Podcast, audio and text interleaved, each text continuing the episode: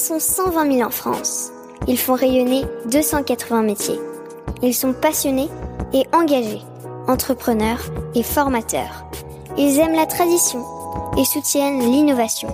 Ils valorisent nos territoires et défendent le fait à la main. Ils sont artisans d'art et ont des métiers d'avenir. Cet épisode est produit grâce à l'implication de l'association Ville et Métiers d'Art.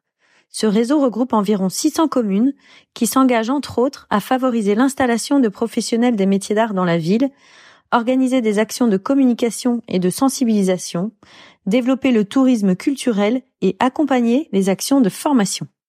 Bonjour à toutes et à tous, vous qui êtes passionnés d'artisanat d'art. Je suis Odoguet et vous écoutez le podcast Voix de Artisans d'avenir. Avec Philippe Azé, nous avons créé Artisans d'avenir qui accompagne les artisans d'art et futurs artisans dans la construction de leurs projets, de l'orientation au développement de leur entreprise. C'est pour cela que nous voulons faire découvrir les aventures entrepreneuriales des artisans d'art, les réussites, les erreurs, les astuces. Et dans les épisodes Point de vue, les experts viennent également apporter leurs conseils. Artisans d'avenir est également très présent sur les réseaux sociaux, alors suivez-nous sur Instagram, Facebook et LinkedIn. Et désormais, vous pouvez acheter notre livre Profession artisan d'art en librairie.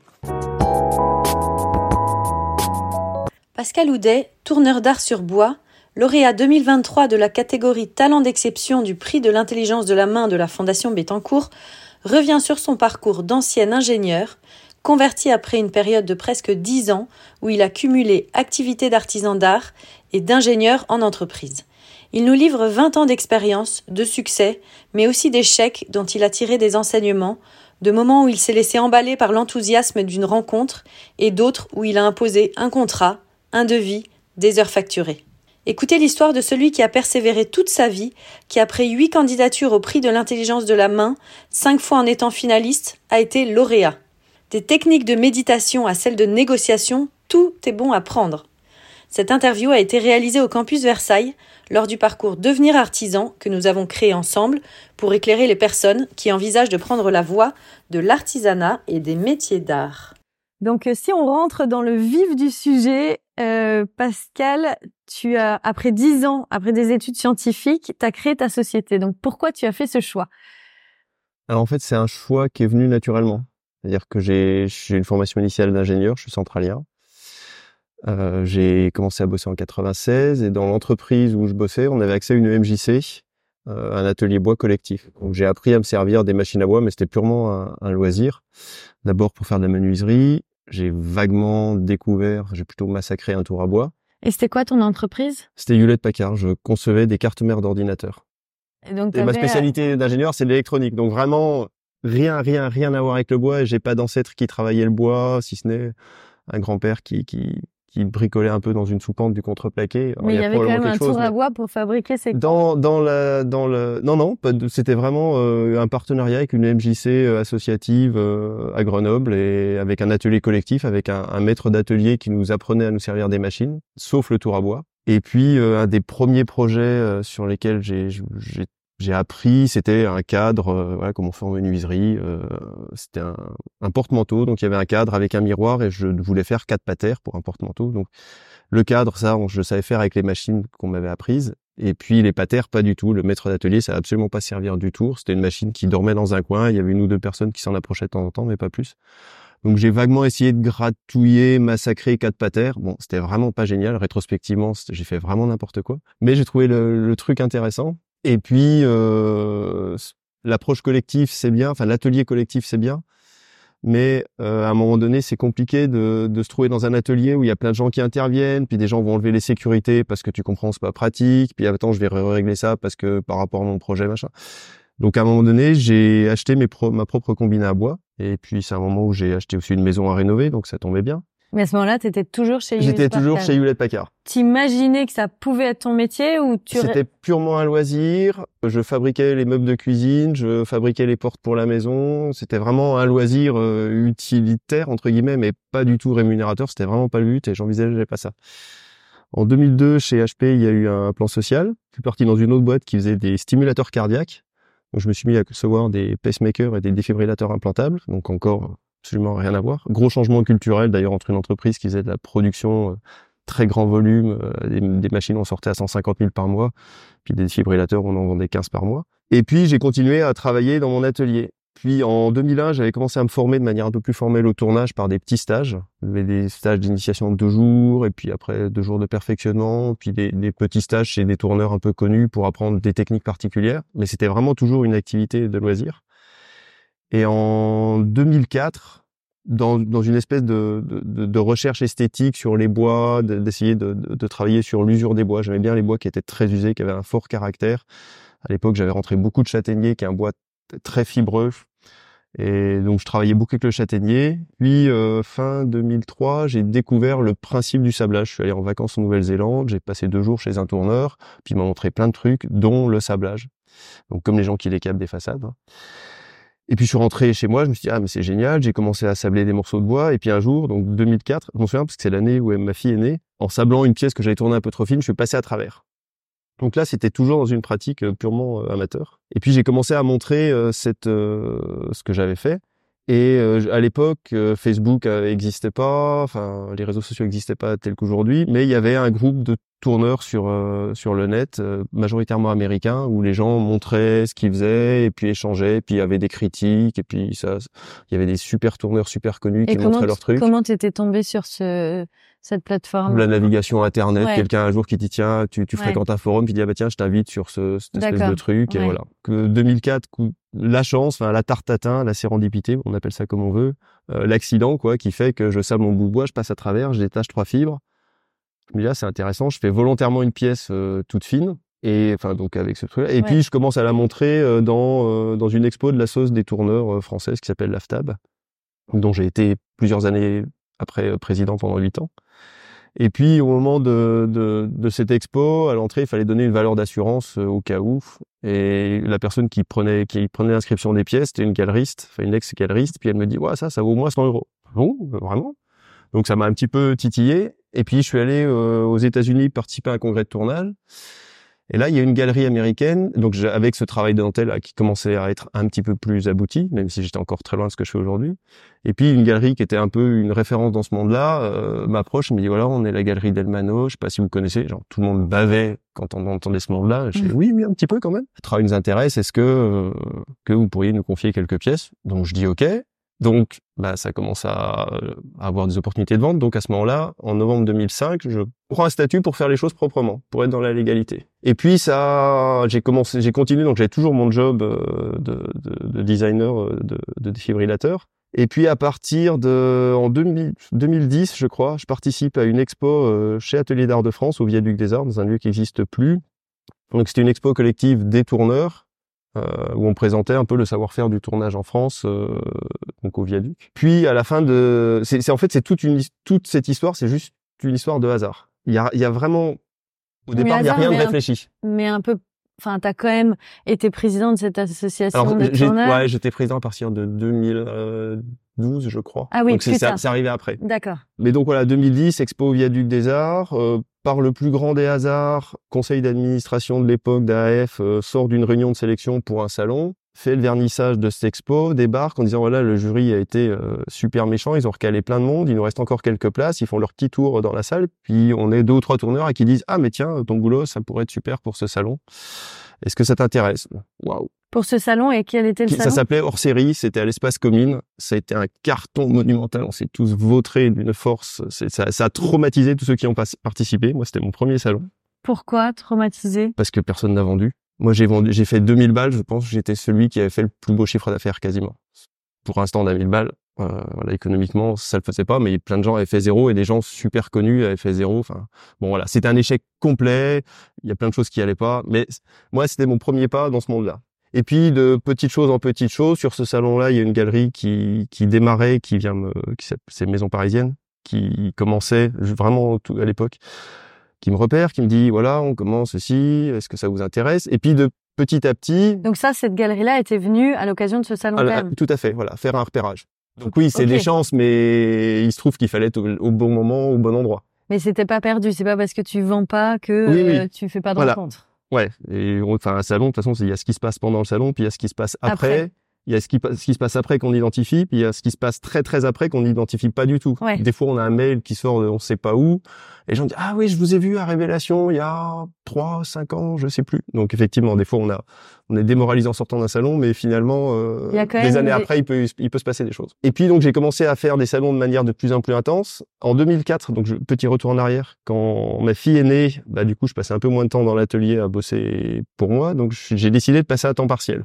Euh, donc j'ai dit le mercredi, je suis dans l'atelier, je, je, je consacre donc un jour d'atelier pour continuer à développer ma pratique. J'avais négocié ça avec mon chef de l'époque. Ça me permettait de dire voilà, le mercredi je suis à la maison, mais je suis dans l'atelier. Je, je, il y a un jour par semaine qui est réservé pour ça. Puis les choses ont commencé à se développer, les expos, les demandes, ça devenait un peu compliqué. Donc à un moment donné, alors je me souviens plus exactement quand, mais j'ai peut-être vers 2010, peut-être un peu avant. Quand ça commence, quand j'ai commencé vraiment les expos, ça devenait difficile de tout cumuler. Donc j'ai dit à mon chef, bah écoute, là, je commence à réfléchir, à partir. Et là, il m'a dit, euh, bah, est-ce qu'un temps partiel plus partiel, ça t'intéresserait pas? Parce que nous, ça nous embêterait que tu partes. Donc on a négocié à 50%. Quand on a un boulot de chef de projet comme ingénieur, c'est pas forcément très courant. Mais il y avait une espèce d'entente entre nous où je bossais alors deux jours et demi par semaine euh, pour eux et deux jours et demi dans mon atelier, plus les soirs, les week-ends, les vacances, le, enfin tout le reste quoi. Et puis avec un, un, un agreement entre nous que s'il y avait un coup de bourre au boulot, eh ben je venais un peu plus. Et puis moi si je devais partir sur un salon un vendredi, on récupérait les jours et puis voilà. Et puis ça a marché pendant un certain nombre d'années. C'était renouvelé euh, d'année en année avec toujours un stress de un changement de chef qui d'un seul coup est vachement moins ouvert sur euh, le truc ou au contraire d'autres. Un, un jour, euh, mon chef direct voulait plus. Il dit à tout le monde qu'à partir de septembre, je revenais à temps plein et moi, c'était hors de question. Donc, je suis passé à l'étage au-dessus et le, le chef du dessus, qui a été viré depuis, mais qui était intelligent, il a dit, mais je crois beaucoup à la cross-pollinisation de ton cerveau, c'est-à-dire que tu développes une créativité de côté bois Qui te qui, nourrit de qui te nourrit euh, dans ton activité que tu fais tous les jours ici. À ce moment-là, j'ai- j'avais signé pour un truc à durée indéterminée, non plus renouvelé tous les ans, ce qui me posait des problèmes de d'avoir un peu de visibilité. Et donc ça, ça, ça a duré jusqu'au moment où c'est devenu plus tenable parce que j'ai commencé à faire Maison Objet en 2014. À un moment donné, je faisais autant de salons, autant d'activités, autant d'expos et autant de chiffres d'affaires, voire plus que la plupart de mes collègues artisans. Sauf que j'avais un job d'ingé à mi-temps à côté. Donc euh, j'étais satellisé complet, j'ai il y a un certain nombre de choses qui ont explosé dans ma vie, bref. Mais euh, il y a un moment donné, c'était plus facile, plus possible. Et puis je sentais que il y avait du potentiel, c'est-à-dire que je refusais des expos, il y a des choses que je pouvais pas faire. euh, voilà, j'étais limité dans ma capacité à produire et le temps que je pouvais y consacrer. Et qu'est-ce qui a fait que à ce moment-là, tu avais quand même déjà développé euh, un chiffre d'affaires, mais euh, est-ce qu'il y a un élément déclencheur un peu rationnel où tu t'es dit euh, maintenant je suis suffisamment tranquille pour basculer totalement côté euh, métier d'art et Alors- laisser tomber l'activité rémunératrice euh, Il y y avait deux, deux événements. euh, euh, Il y a le fait que clairement je voyais que j'y arrivais plus, donc j'étais prêt à poser madame. Et à ce moment-là, ils ont décidé d'un plan social en fermant le site où je bossais. Donc au lieu de partir avec une démission, je suis parti avec une petite prime de reconversion. J'ai dû, de manière bidon pour un accompagnement, dire que je crée mon entreprise. Je dis mais c'est complètement con, elle existe depuis dix ans. Ouais, mais si tu veux la prime, il faut la créer. Bon, bah c'est pas grave, j'ai un statut d'artiste-auteur, je vais créer une, une micro-entreprise à côté qui sera complètement bidon, mais ça me permettra de toucher l'accompagnement. Enfin bon, ouais. J'ai jamais généré un seul chiffre sur euh, micro-entreprise, pas grave. Si je veux résumer, c'est euh, j'ai souvent, c'est- comme l'image du décollage en parapente, c'est-à-dire c'était pas un saut dans le vide. En parapente, on commence à courir dans la pente, on a la voile qui vous porte, et puis vous avez toujours la terre ferme en dessous de vous. C'est pas comme un saut en deltaplane où on se balance et puis la voile vous porte. En, parapente, on décolle et, la voile vous porte. Euh, Donc, ça n'a jamais été un saut vers l'inconnu. Je savais exactement où j'allais. Je savais que le chiffre d'affaires il montait d'année en année, que j'avais du potentiel de développement parce qu'il y a des choses auxquelles je pouvais pas répondre. Donc c'était hyper safe. Et, et le fait aussi d'avoir ce, alors je sais que ce que je dis est pas forcément euh, très euh, politiquement correct par rapport à un certain nombre de, de réseaux d'artisans, mais le fait Qu'est-ce qui n'est pas politique de- d'avoir à côté, d'avoir eu à côté pendant quelques années euh, cette rémunération fixe d'ingénieur m'a permis de prendre des risques et de dire en 2012 j'ai gagné le Grand Prix de la création de la ville de Paris qui à l'époque était doté de 8000 euros. Il y a deux solutions quand on a ça, c'est soit on vit avec ces 8000 euros, soit on les investit. Et ces 8000 euros, j'ai décidé de les mettre dans le coût du stand du premier salon Révélation qui était en 2013. Disant bah voilà, j'ai une certaine sécurité à côté, j'ai ces sous qui arrivent, c'est une opportunité, plutôt que d'acheter un tour neuf ou d'agrandir mon atelier ou de vivoter avec ça. Bingo, euh, je tente le truc. Et 2013 en révélation, on peut réécrire l'histoire, mais personne n'y croyait. C'est-à-dire tout le monde en arrivait sous la voûte du Grand Palais, c'était au mois de septembre. Alors déjà, c'est super impressionnant, mais tout le monde flippait, aussi bien les organisateurs que les exposants. C'est-à-dire que c'était la première fois, enfin c'était un, événement énorme, prestigieux, un lieu prestigieux, des coûts de stand prohibitifs. Enfin, le, moindre stand coûtait 5000 euros. on pouvait partager un peu des choses, mais c'était voilà. Un investissement. C'était, mais c'était vraiment, et c'est quelque chose que, enfin, s'il y a un truc à retenir, c'est des fois il faut oser. Alors des fois il faut se lancer. Euh, on sait pas bien où on va, mais de toute façon, il faut passer par là. Il y a, moi, j'ai plein de collègues tourneurs euh, qui sont tourneurs depuis 30 ou 40 ans. Il fut un temps où, euh, de temps en temps, il y avait l'histoire, euh, le collectionneur magique qui arrive, qui frappe à la porte de l'atelier, qui dit J'adore votre boulot, je vous achète tout. Ça, ça n'existe plus. Ça, ça, ça a eu payé, mais clairement, les gens qui disent sur un salon, faut faire dix fois les frais, sinon ça vaut pas le coup, ça n'existe plus non plus. Faut, faut voir les choses en face. Donc, à un moment donné, bah, il faut se bouger, puis il faut essayer des trucs. Alors, des fois, on se vautre, hein, et même après 18 ans d'existence, on continue à se vautrer. Mes deux dernières éditions de Maison et Objets, c'était un carton absolu, comme jamais. Mais pire salon. Carton euh, dans le sens. Me suis euh, ramassé. Euh, ouais, ok. Pas dans le bon sens du terme. Le dernier Maison Objet, j'ai fait zéro chiffre d'affaires sur le salon, sur un stand à 7000 balles. Voilà, je, je veux, pas, je veux pas vous faire peur, hein, mais c'est la réalité, y compris au bout d'un moment où, aux dernières révélations, il y a des gens qui sont arrivés vers moi en disant ah non mais vous c'est bon, vous êtes connu, vous avez plus besoin de vendre. Ben euh, si un peu quand même, parce que si vous saviez le coût du stand là, euh, donc voilà, il faut, faut, faut dire les choses. Mais c'est vrai que il faut essayer. Alors des fois on se plante, des fois on va faire des salons ou des expos, euh, les mauvais salons. Le salon est mauvais, les organisateurs sont mauvais, les exposants sont mauvais, les clients sont pas là. Ben, on a essayé.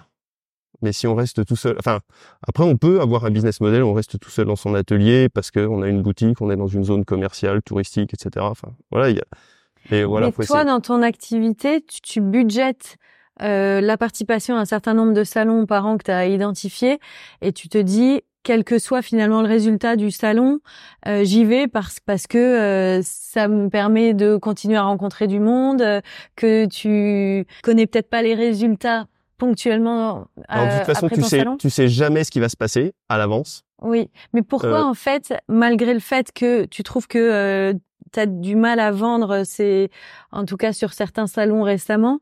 Quel est ton raisonnement pour continuer de participer à ces salons? Parce que je suis buté. Il y a un truc psychologiquement qui s'appelle la persistance de l'engagement. C'est-à-dire que tu vas en direction du mur, mais tu sais, j'ai pas fait tout ce chemin pour rien, donc tu continues en direction du mur. Ça, c'est une chose.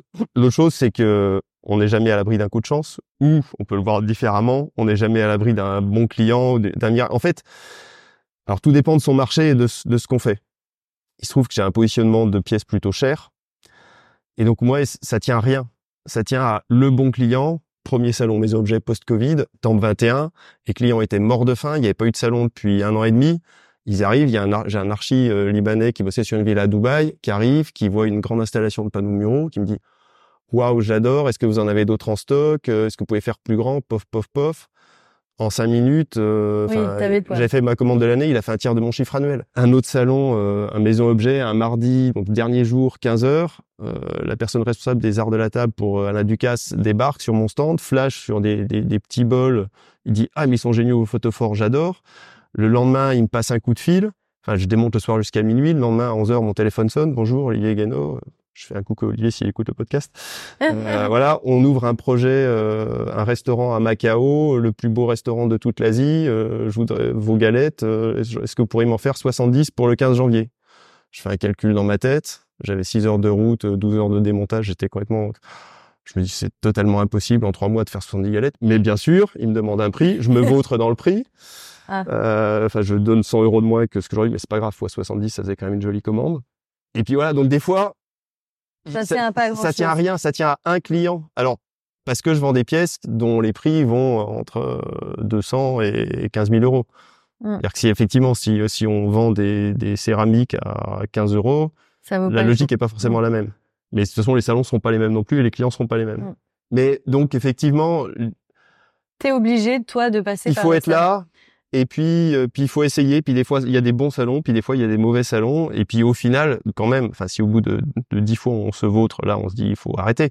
Le coup de la persistance de l'engagement, ça a quand même ses limites. Oui, ça limite. Mais on va dire que le, bilan est globalement positif. Euh, enfin, heureusement, toi, tu participes à Maison et Objets, à Révélation. Est-ce qu'il y a d'autres salons euh, auxquels tu participes euh, qui ont été riches pour ton activité? Alors, au début, les, les, les salons, alors ça s'appelait le Salon des créateurs et des ateliers d'art, qui était organisé par Atelier d'art de France au Blanc-Manteau. Maintenant, c'est au Bart, qui se passe au mois de novembre, mmh au Bart Paris, auquel j'ai participé quelques fois. Participé au Salon Résonance à Strasbourg quatre fois super salon, magnifique sélection, super organisation, tout bien. Mais en termes de, positionnement prix, j'étais un peu décalé par rapport au, au. C'était toujours un peu limite. Euh, il y a eu des, des un peu bons, des un peu mauvais. Bon, j'ai décidé d'arrêter, même si ça me donne à chaque fois que je vois les, les, photos et les posts des copains sur les réseaux, ça me donne envie. Ouais. Mais comme quoi, il faut quand même participer à des salons où il y a une homogénéité autour de toi, parce que du coup, ça correspond bah, au visitorat. Donc, déjà, le premier truc, avant de participer, mais quel que soit le, le salon, l'expo, le marché de potier, le n'importe quoi, il faut y aller. Ouais, en visiteur. En visiteur. Regardez. Quels sont les visiteurs? Comment sont les stands? Quels sont les produits qui sont proposés Est-ce que les produits qui sont proposés, ils correspondent non pas à ce que je fais moi, mais ils s'adressent au même type de, clientèle que ce que je fais moi C'est vraiment le et que ça soit pour Maison Objet, pour Révélation, pour n'importe quel salon, c'est vraiment le truc indispensable à faire. Jamais on va sur un événement sans l'avoir repéré à l'avance. Enfin, c'est partir au carton à tous les coups. Donc il faut prendre ce temps d'aller euh, d'aller visiter les choses ou à minima de se renseigner auprès des copains, enfin de voilà d'avoir le maximum d'infos et puis de se dire enfin, c'est quand même bien d'aller sur place, parce, se rendre compte, est-ce que je me sentirais bien dans cet endroit-là, dans cet environnement-là, avec ces créateurs-là autour de moi? Parce qu'il y a des fois, on va dans les salons en disant, mais enfin, le salon, il peut, il peut avoir l'air très bien, mais en fait, j'ai surtout pas envie d'être à côté de ça. Enfin, voilà, des fois, c'est aussi un ressenti où le lieu me plaît pas, ou où c'est à perpète au bout, à la, au bout de la ligne euh, du RER, e je sais pas quoi, et il y aura personne. Enfin, faut essayer. Et puis après, bah, on essaie une fois. En général, une seule fois, c'est pas assez. Il faut essayer deux fois. Mes objets, on dit trois fois pour se rendre compte, parce que les visiteurs, au bout de dix ans de participation à, mes objets, il y a toujours des gens qui me disent « Et c'est la première fois que vous faites mes objets? Euh, Non, madame, depuis 2014, sans interruption. « Ah non, je vous ai jamais vu !» ah bah, Super, vous me voyez aujourd'hui. Il faut persister, mais euh, mais aussi être capable d'être lucide et de se dire à un moment donné, non mais je vois que mes pièces, euh, mes prix commencent à 250 euros alors que tout le monde vend euh, du bijou fantasy ou de la céramique entre 15 et 150 euros. Il y a eu sur le dernier salon au Bart à Paris des créateurs avec des boulots fabuleux, mais clairement, en termes de positionnement prix par rapport à ce salon, ils étaient hors sujet qui pose des tas de questions aux organisateurs euh, dont je fais partie. Mais euh... si on revient au début, est-ce que tu avais analysé un peu euh, en termes de euh, d'investissement de que ça allait te, te coûter justement pour passer par ces salons? Est-ce que tu avais fait un business plan? Est-ce que tu avais fait une étude de marché Très peu de choses, pour être honnête, vraiment très peu de choses. C'est-à-dire, d'abord, il y a une partie des machines que j'avais déjà de ma pratique de loisirs que j'avais financé sur mes fonds propres au départ. Après, il y a eu des moments où j'ai fait des gros investissements de machines euh, qui était en regard de certaines commandes. Euh, à un moment donné, j'ai acheté une sableuse et un compresseur qui valait 20 000 euros, mais qui me permettait de diviser mon temps de sablage par quatre. J'avais la commande de Ducasse en face. Euh, quand je suis passé de une journée de travail par pièce à deux heures, fois 70 pièces, c'est bon, le compresseur, il était payé. Donc il y y a des fois où, enfin, quand il y a des gros investissements, oui, je réfléchis à ça. Quand on se lance sur un salon, on espère toujours qu'il va être rémunérateur. Le business plan, il est, enfin, il n'y a pas besoin de se poser les questions pendant très longtemps. Ok, c'est un investissement, c'est euh, c'est euh, c'est ça peut être 1500, 2000 euros ou plus sur des salons prestigieux ou des grands stands. C'est pour ça qu'il faut vraiment repérer les choses en amont, puis aller demander aux collègues. Euh, je on, on, pense que la plupart des artisans ont pas vraiment de secret. Alors, il faut se méfier parce que là, j'ai passé deux jours en tant que visiteur sur Maison Objet à sonder un peu auprès des collègues. On dit alors, il était comment ton salon? Alors certains sont super contents parce qu'ils ont fait zéro commande mais 50 contacts. Et puis d'autres, en dessous de 20 000 euros de chiffre d'affaires, ils disent c'était vraiment un salon pourri. Donc il faut aussi euh, oui doser par rapport à... à, la personne qu'on a en face et à, à, ses expériences. Mais mais il faut discuter. Enfin, on sent quand même les tendances, un peu le comment est le contexte économique, comment sont les acheteurs, est-ce qu'ils sont frileux, est-ce qu'il y a de la demande. Et, et aujourd'hui, justement, par rapport à ton marché, à toi, de pièces quand même artistiques destinées à la décoration, je pense. Mmh. Comment tu vois ton marché Comment il a évolué Comment tu vois les perspectives? C'est une grande question que je me pose en ce moment. J'ai pas les réponses. Quand, quand j'ai commencé donc Maison Objet première édition en 2014, je suis arrivé avec 25 euh, pièces. Je suis reparti, j'en avais vendu 22. J'avais fait à peu près 20 000 euros de chiffre d'affaires. Deuxième salon, pareil. Je fais voilà, sachant qu'on disait que quand on arrive pour, sur le salon, on fait 30% de son potentiel. Je commençais à avoir des chiffres, euh, je me suis dit, ah, ça va commencer à être sympa. Et vraiment, Maison Objet a changé ma vie. C'est-à-dire que quand tu parlais des salons, donc j'ai commencé sur des petits salons. Et puis à un moment donné, je me suis aperçu que, que mon produit et mon, mon prix correspondaient plus trop à ou pas complètement. Enfin, j'avais une, une clientèle parisienne de collectionneurs, d'amateurs de beaux objets, mais je sentais que ça plafonnait un peu. À partir du moment où je suis passé à mes objets, ça a vraiment changé ma vie. C'est-à-dire qu'il y a des clients qui viennent du monde entier, qui sont prêts à payer cher pour des pièces uniques, euh, qui ont une personnalité, et si elles sont faites en France, c'est encore mieux. En gros, les boutiques françaises à Maison Objet, elles arrivent vers moi en disant c'est très beau ce que vous faites, mais j'aurais pas la clientèle. Les boutiques étrangères, elles arrivent en disant waouh, j'adore, je vous prends ça, ça, ça, ça, ça. Sur le moment, ça fait bizarre. Ça hein. te donne accès à une clientèle que t'as pas, euh, que t'avais plus en France. Tout à fait, que j'avais jamais trouvé en France. Bon, alors j'ai pas fait le calcul sur 2023, mais en gros, mon chiffre d'affaires c'est 80% à l'export. Et l'export, c'est la Chine, l'Inde, les Émirats, les États-Unis. Pendant longtemps, c'était 50% les US. Et est-ce que tu as de la fidélité par rapport à ces clients qui t'ont connu par maison et objet et qui après te recommandent? Est-ce que tu vois avec le, recul des années, tu peux quand même capitaliser sur euh, bah, des, des, commandes que tu as eues par le passé qui te qui vont peut-être pas revenir cette année mais l'année prochaine et avec le cumul des clients Alors ça, ça fait partie aussi de, de, de mon de, de, mes projections, enfin de, de, quand je réfléchis quand même parce que j'ai je voudrais pas donner l'impression que j'y vais un peu à la fleur au fusil à chaque fois euh, à la one again et on verra bien ce qui se passe. Euh, j'ai quand même effectivement quelques clients fidèles. Enfin, j'avais un client fidèle américain, une boutique euh, qui avait, enfin, une entreprise qui avait plusieurs boutiques de déco dans tous les US. Malheureusement, le fondateur, le fondateur, il avait une démarche un peu de galeriste à l'ancienne. C'est-à-dire qu'il achetait les pièces et puis des fois, je le voyais arriver.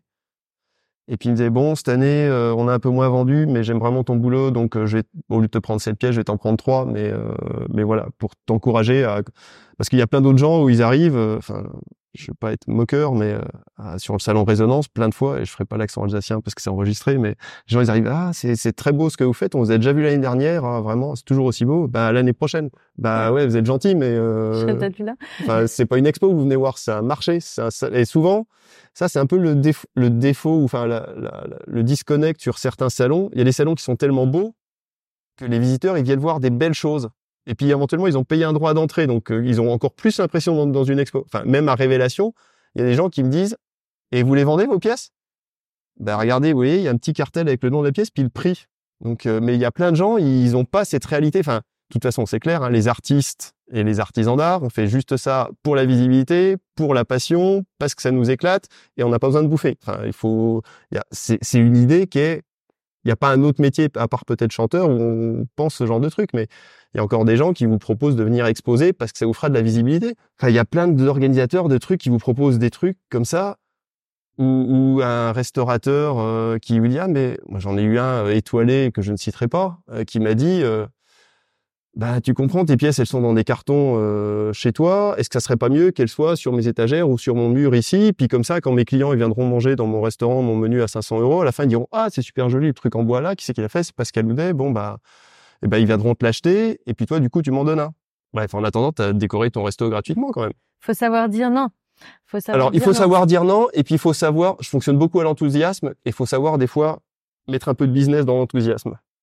Je me suis fait avoir euh, plusieurs fois avec des chefs particulièrement. Alors il y a des chefs qui sont hyper corrects. Alain Ducasse, c'est un bonheur. Enfin toute son équipe euh, hyper réglo. Il y a rien à dire. Même quand les projets euh, sont un peu revisités, bah, ils trouvent tout. Enfin voilà. Il y en a d'autres où ils vous font bosser pendant longtemps et puis on a eu un super une super rencontre à la fin, on se tape dans la main, il dédicace son dernier bouquin, on repart à la tue, on est là, voilà, super. On bosse pendant trois semaines à faire des protos, des essais, tous les jours on s'envoie des SMS, ah, j'ai fait ça, qu'est-ce que t'en penses? Ah, il faudrait que ce soit un peu...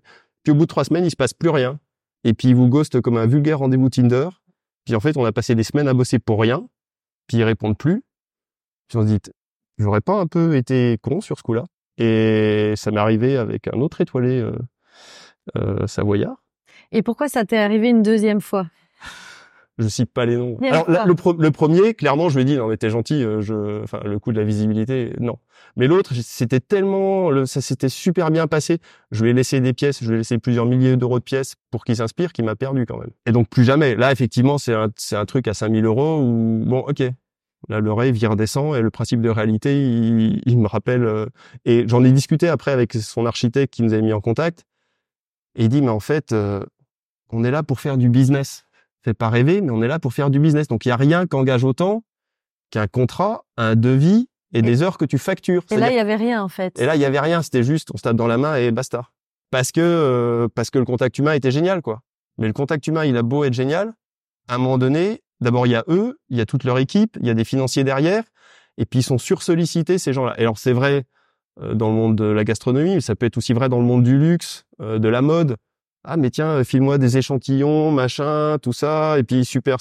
Moi j'ai eu des rendez-vous dans une boutique, enfin dans une maison de haute couture où c'était génial, euh, c'était super, les et puis et puis si tel grand nom de tel couturier te dessine un truc, est-ce que tu arriveras à nous ah mais ouais on sort, enfin voilà, on est prêt à refaire le monde, on est à fond, et puis derrière il se passe rien et potentiellement on a un peu bossé et on n'a rien signé et on, on, est démuni et on se fait avoir. Donc il faut vraiment, euh, ça c'est aussi euh, un autre truc à retenir, c'est euh, on est là pour faire du business, on est des pros et donc un maçon qui vient chez vous pour faire un devis, il vous fait un devis puis il vous demande un acompte et il commence pas à bosser sans accouler la dalle juste sur un parce qu'on s'est topé dans la main. Et ça n'empêche pas d'être enthousiaste sur le projet. Ça n'empêche pas, mais au moins à un moment donné, bon, on chiffre heures d'études de proto pour tel truc, tant ça n'empêche pas. Après, il y a d'autres. Euh, voilà, il y a un autre chef dont j'adore le boulot. Ça me donne, j'avais super envie de bosser avec lui. Euh, et là, j'ai envie de bosser avec lui pour d'autres trucs. Peut-être je leur ferai des facilités parce qu'il y a le côté. Enfin, on est. Parce que tu as déjà travaillé avec lui, parce que a... parce que c'est des gens super sympas, parce que j'adore son boulot, parce que c'est Romain Médère et que c'est un chef génial et voilà. Et allez-y, c'est à une heure de Paris, ça s'appelle les Jardins de Primard.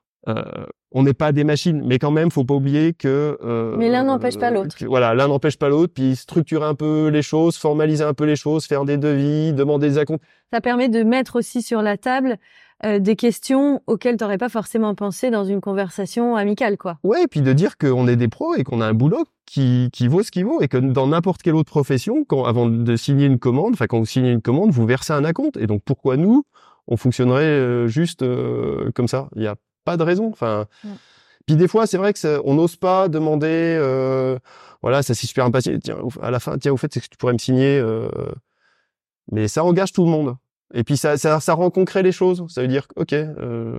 Tu parles pas mal de d'hôtels ou de restaurants avec qui tu as bossé. Ces clients-là, tu les as rencontrés via Maison et Objets? Ouais, via mes objets ou par des opportunités, des, des, des, rencontres un peu au hasard, mais oui, après ou la présence sur les réseaux sociaux. Et alors aujourd'hui justement, est-ce que en plus avec ces années de recul, maintenant il y a combien de combien d'années d'activité?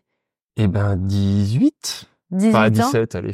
Et dont, dont on va dire, dont ouais, euh, de 23, voilà, 13 euh, vraiment intense.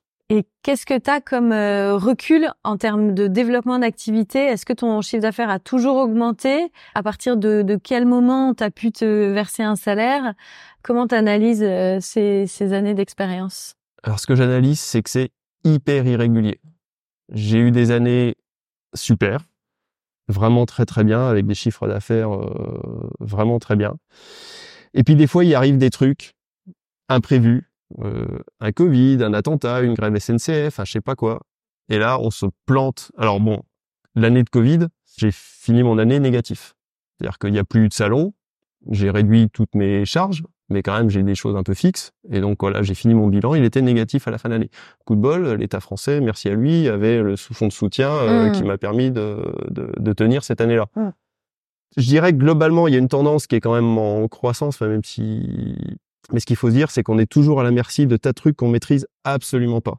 Enfin, quand je dis une grève SNCF ou quelqu'un qui se jette sous les rails du RER, e mes objets, c'est cinq jours. La dernière édition, il y a quelqu'un qui s'est jeté sous les rails euh, à Châtelet ou à Gare du Nord le premier jour. Le RER e a été coupé. On a vu personne de la journée. Vous avez cinq jours, vous enlevez un jour. Et il y a plein de gens qui avaient dit, ou des, une grève, il y a plein de gens qui avaient dit, ah ben on viendra jeudi jeudi, il n'y a plus de RER, ben, ils se reportent pas sur le vendredi ou le samedi. Ils viennent plus. Et ben, concrètement, c'est de la perte de chiffre d'affaires qui est nette et vous y pouvez rien. Ah. Et c'est totalement imprédictible. Et en fait, il y a tout le temps des trucs qui sont imprévisibles.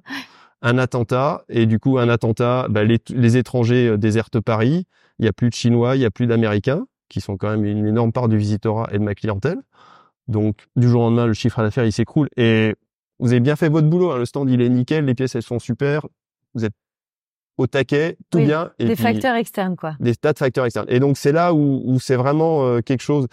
Il y a un très bon copain dans le tournage qui s'appelle Alain Maillan. Il m'avait dit, bah, en fait, les bonnes années où tu gagnes de l'argent, euh, tu le dépenses pas parce que tu le mets de côté pour euh, l'année d'après où t'en gagneras pas, quoi. Mm. C'est vrai que des fois, on s'enflamme, on rentre une super commande, on se dit, ah, bah, c'est génial, je vais enfin pouvoir changer euh, mon tour ou mon four ou un gros équipement, ça fait longtemps que, voilà Euh, faut se dire, est-ce que dans trois mois, dans six mois, d'un seul coup, je vais avoir euh, les cotisations sociales qui vont tomber, et puis l'inscription en maison objet, et puis machin, et puis machin, et puis d'un seul coup, on a 10 000 euros qui sortent sur un mois. Je me dis, ah bah finalement, en fait, la super commande, euh, elle a fondu comme neige au soleil, et il faut tenir jusqu'au prochain salon. Donc, Ouais. il y a vraiment une gestion de trésor. Pour le coup, j'ai pas forcément de business plan, et je sais, je dis, dis, voilà, sur cette année-là, je vais avoir tel salon, tel salon, tel salon, ça va représenter telle dépense telle cotisation sociale. Enfin, faut se méfier aussi de ça. Euh, suivant votre statut, euh, les cotisations sociales, elles arrivent avec un ou deux ans de retard. Et puis, si on a fait une super année, et puis qu'après c'est une mauvaise année, ben, les cotisations sociales calculées avant, d'un seul coup, ça vient replomber euh, concrètement sur le moment. Donc, faut, faut essayer quand même d'avoir une vision. Quand j'ai fait ma mon plan d'accompagnement, quand il y a eu le, le licenciement économique, on m'a demandé de faire un plan de un, un plan de financement, enfin un business plan à trois ans. Franchement, personne n'y croyait. Ok, tu mets des super chiffres en disant, euh, voilà, je vais être en croissance, puis mais je suis infoutu de dire ou ce que je ferai dans trois ans. Je suis même infoutu de dire euh, ce que sera mon chiffre dans six mois, de toute façon. Mais Donc, seulement, ça euh, fait quand même déjà il faut 18 quand même- ans Mm. et que euh, ton activité, elle est toujours là. Donc, ton, ta gestion de la trésorerie, elle a été efficace. À quel moment, enfin, tu as été vraiment en difficulté en te disant, là, ça va être compliqué, j'y arrive pas. Est-ce que tu es arrivé à ces situations-là Comment tu as fait pour franchir ces obstacles? J'ai jamais vraiment été dans des difficultés parce que je suis un éternel optimiste. Donc je crois toujours que le salon va être génial. euh, et même si je, même si ça n'a pas été bon, je me dis mais le suivant sera génial.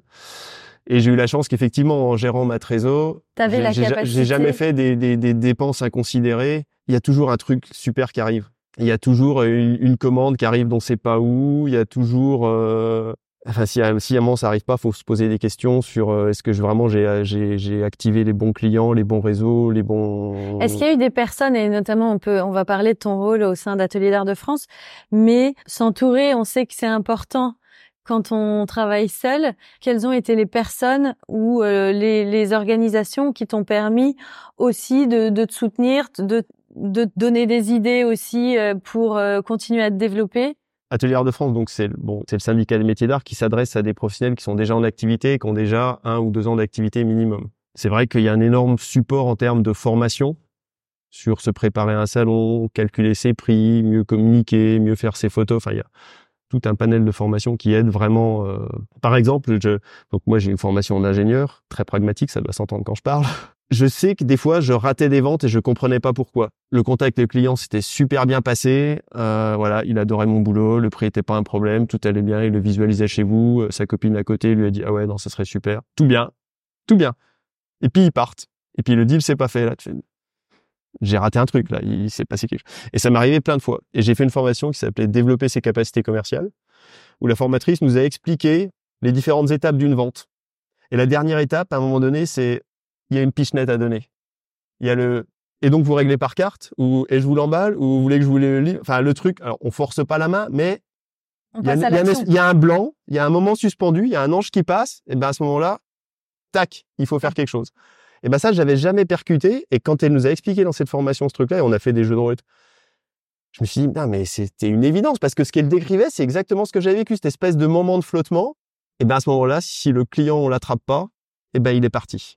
Et j'ai raté des ventes. Et donc cette formation m'a ouvert les yeux. Et je pense que la première vente, j'ai vendu une pièce à Monsieur Ducasse, donc à Révélation en 2013, en 17, je crois. C'était très marrant parce qu'il arrive sur le stand. Enfin, ce monsieur arrive sur le stand, regarde, passe beaucoup de temps sur euh, sur regarde les pièces. On, échange beaucoup. On a un super échange.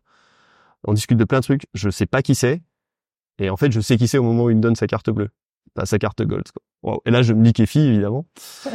Et heureusement que je sais pas qui c'était. Mais pendant cette formation, enfin donc pendant cette discussion, j'avais j'avais utilisé un peu des techniques, mais subtilement. On n'est pas des vendeurs de canapés non plus. Enfin, je déteste ça. Le, le- Est-ce que je peux vous renseigner? Ah, pitié, non. Enfin, c'est on vaut mieux que ça. Bref, donc j'avais, il y avait des petites choses, il y a un truc qui était passé. Voilà, cette formation m'avait vraiment aidé et je pense que la formatrice disait il y a deux sortes de clients. Il y a les clients qui achètent et il y a les clients à qui on vend. Ceux qui achètent, ils arrivent, ils aiment votre boulot, ils choisissent une pièce, puis à la fin ils vous disent s'il vous plaît, je voudrais vous prendre celle-là. Vous les avez même pas entendues, pas vues, pas rien. Ils ont fait leur marché. Et puis il y a ceux à qui on vend, ceux avec qui on a discuté, on va comprendre leurs besoins, euh, quelles sont leurs réticences, euh, etc., etc. Et puis à un moment donné, on va conclure la vente parce qu'on aura vraiment bossé pour ça. Et enfin, cette formation m'a- m'a vraiment apporté ce côté euh, commercial, pas du tout péjoratif, euh, qui manquait. Donc, tu veux dire avec Alain Ducasse ça a marché, mais est-ce que ça a marché? T'as vu vraiment un changement notable par rapport à tes expériences d'avant où tu concluais pas la vente? Ouais, ouais, j'ai vu. Il y a, y a, plusieurs fois où euh, j'ai euh, ça, ça a débouché sur des choses. Aux dernières révélations, il y a eu une ou deux ventes comme ça euh, parce que parce que j'étais rentré dans un dans un échange avec le client qui qui, qui a débouché sur quelque chose derrière. Dans dans les relations, les autres, bah évidemment, il y a tous vos collègues. Hein.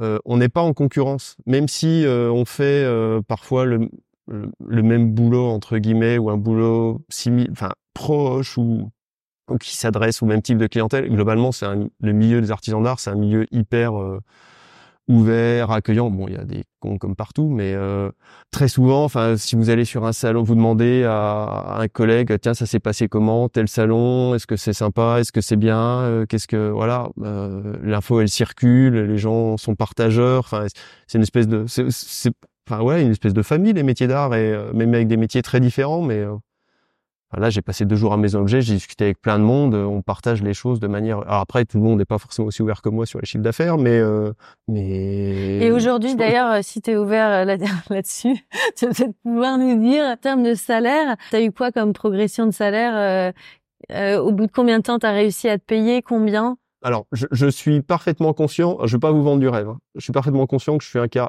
un peu atypique. En tant qu'administrateur atelier de France, je fais partie de la commission admission, donc je vois les dossiers de tous les gens qui postulent et quel est le chiffre d'affaires moyen d'un artisan. Bah ça c'est intéressant comme information. Voilà, que le dernier observateur qui remonte il y a quelques années, mais le chiffre d'affaires moyen, on était aux alentours de chiffre d'affaires, hein, pas de bénéfice, de 20 000 euros. C'est-à-dire que concrètement, encore une fois, je vous vends pas du rêve, il y a plein d'artisans aujourd'hui qui sont éligibles au RSA. Et il y en a aussi plein qui vivent parce que ils ont un ou une conjointe qui fait bouillir la marmite. Il faut, c'est pas politiquement correct de le dire, mais c'est la bah, réalité. il faut le savoir. Euh, il faut voilà.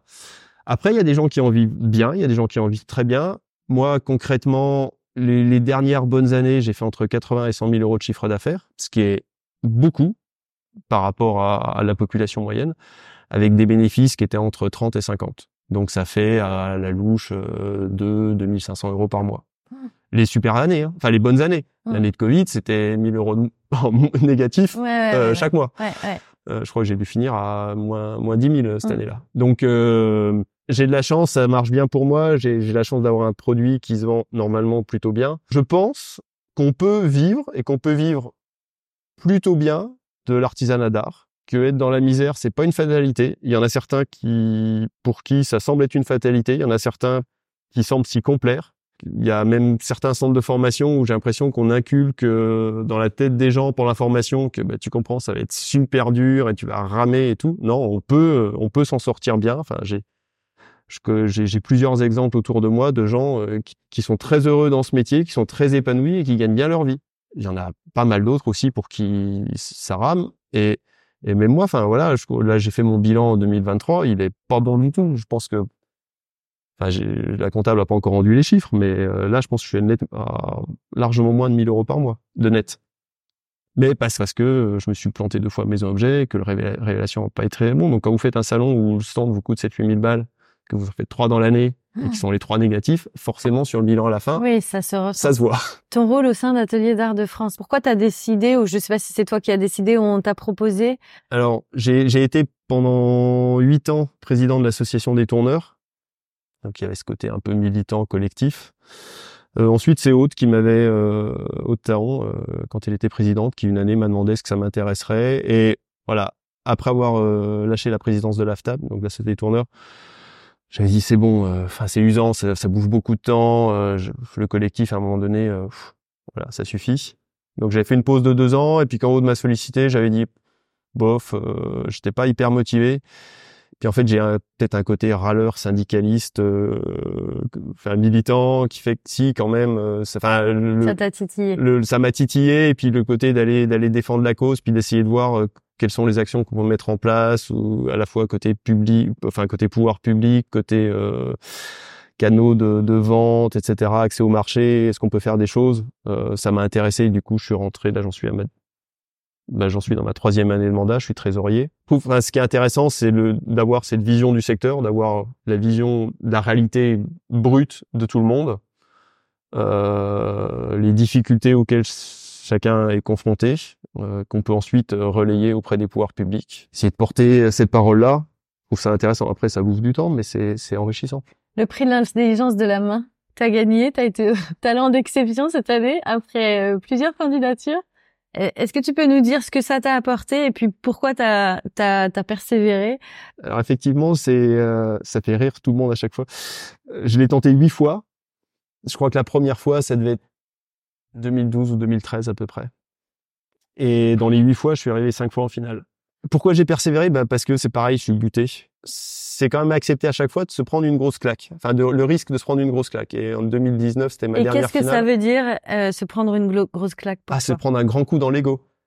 C'est-à-dire. Et en même temps, quand t'es finaliste, euh, tu. Mais quand t'es finaliste, ça t'apporte rien du tout que quand t'es 300e. C'est-à-dire qu'il y a, il y a un gagnant et les autres finalistes, personne communique dessus à part ceux qui décident de communiquer sur le fait qu'ils étaient finalistes.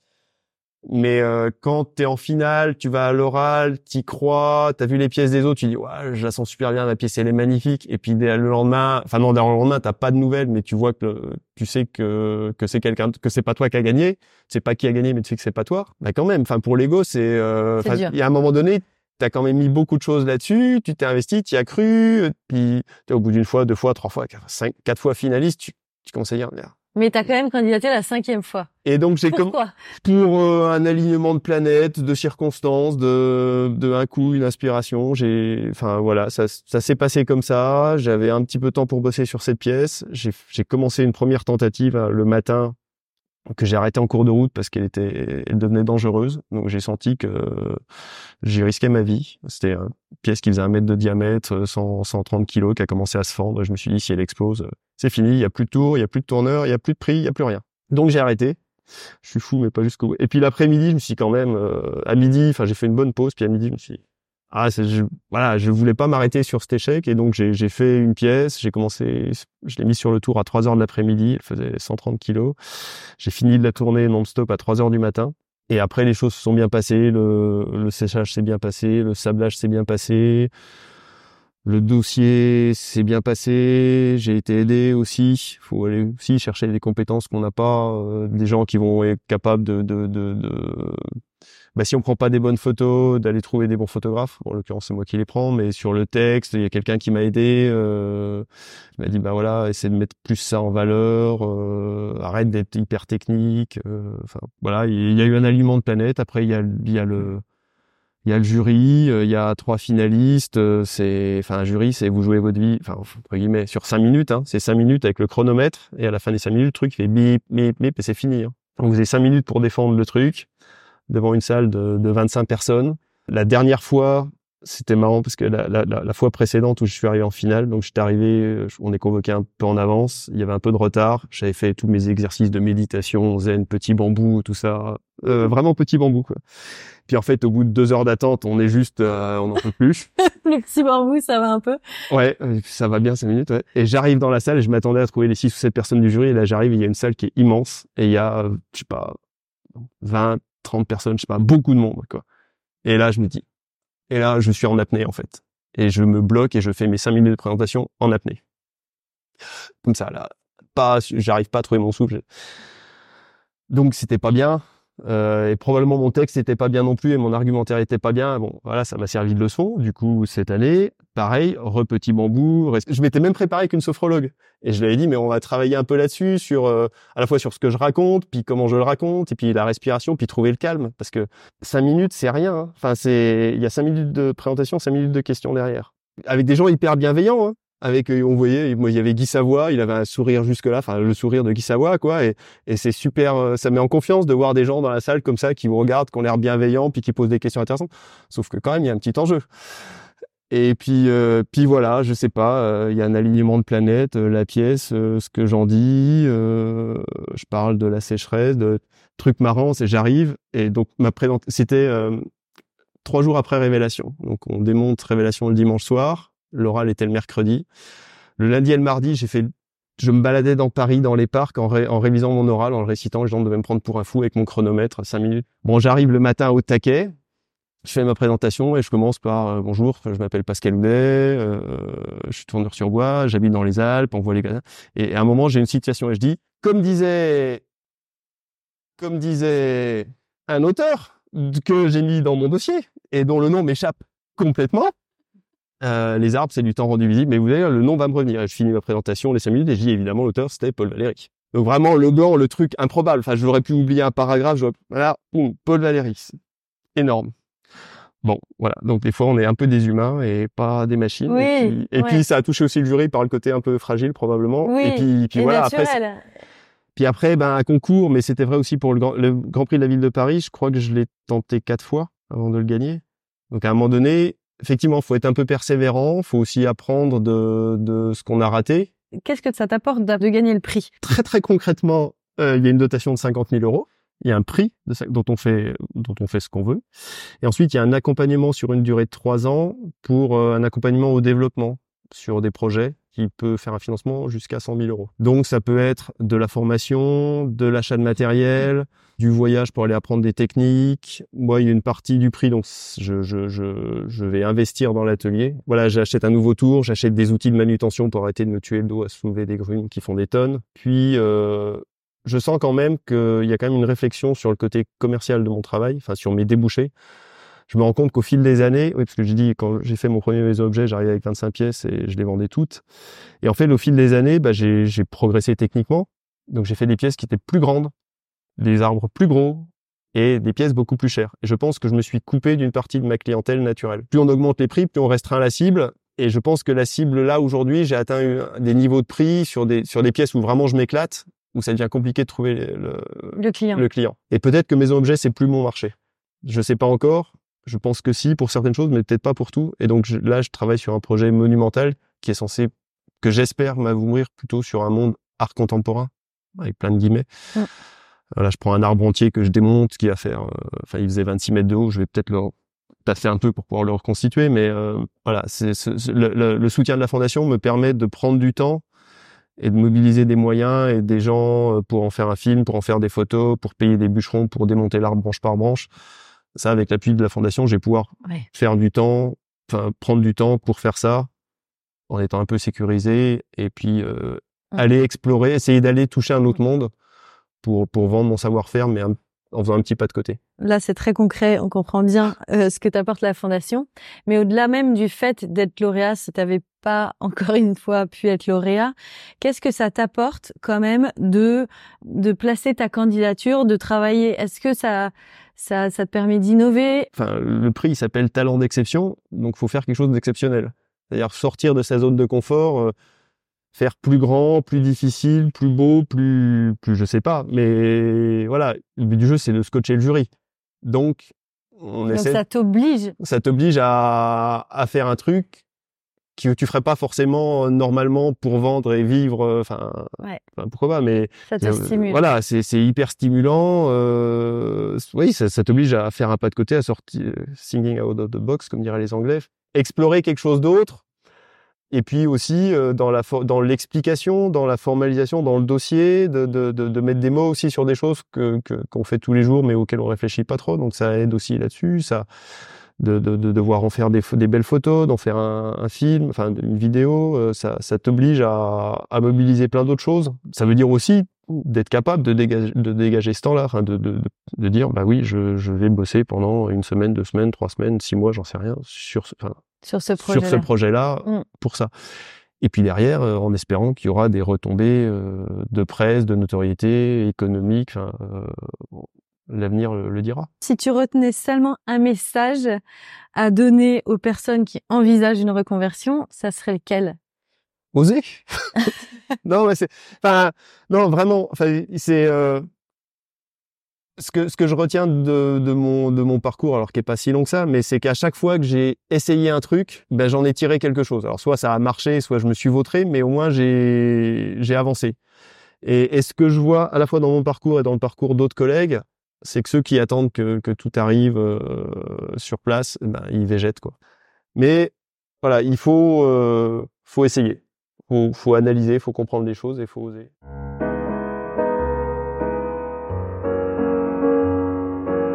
Et voilà, c'est terminé pour aujourd'hui. Nous espérons que vous avez passé un bon moment enrichissant. Si vous voulez nous aider à faire découvrir le podcast et si vous pensez qu'il est nécessaire de faire connaître les parcours des artisans d'art et de leurs entreprises, Parlez de nous autour de vous. Et s'il vous reste maintenant encore 30 petites secondes, notez ce podcast avec 5 étoiles sur la plateforme d'écoute que vous utilisez. Merci et à bientôt pour un nouvel épisode.